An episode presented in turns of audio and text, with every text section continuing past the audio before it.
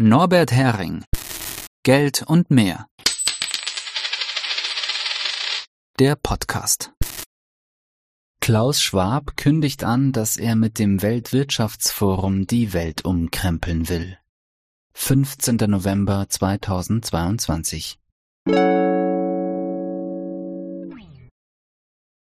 Auf dem B20-Gipfel der globalen Konzerne in Bali, einer Nebenveranstaltung des G20-Gipfels, hielt der Chef und Gründer des Clubs der größten Konzerne eine Rede, in der er eine grundlegende Umgestaltung der Weltordnung ankündigte.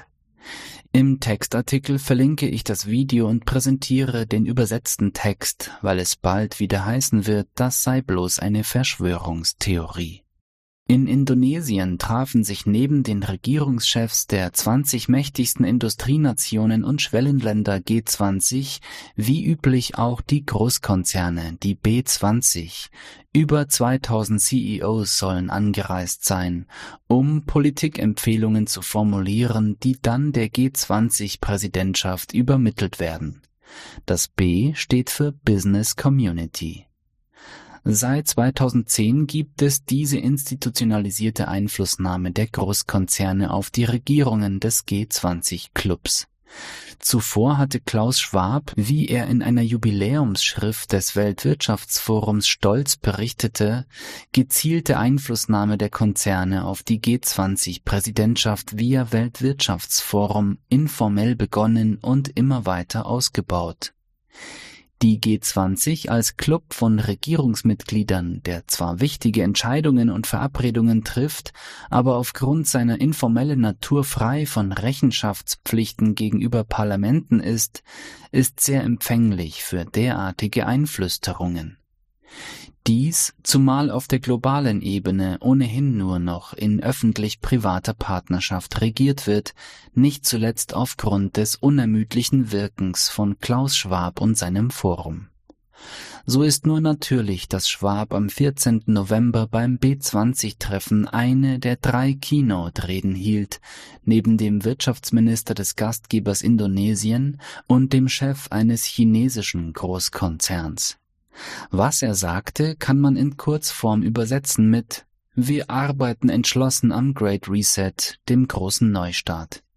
Wörtlich sagte er, Zitat, wenn wir alle Herausforderungen betrachten, können wir über die Multikrise sprechen, wirtschaftlich, politisch, sozial, ökologisch, eine institutionelle Krise.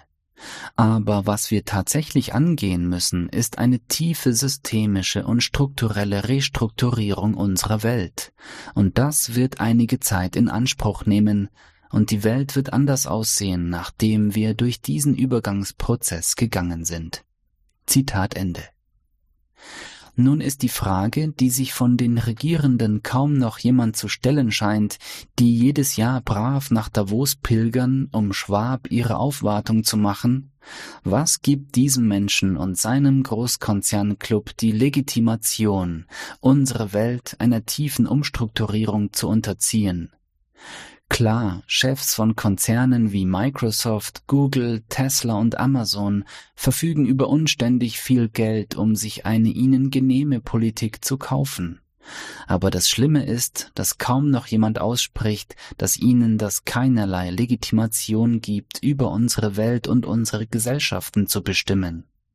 Stattdessen können sich diese technokratischen Demokratiezersetzer ganz offen mit ihren größenwahnsinnigen Kontrollfantasien und Plänen im Rampenlicht sonnen und werden auch noch bewundert.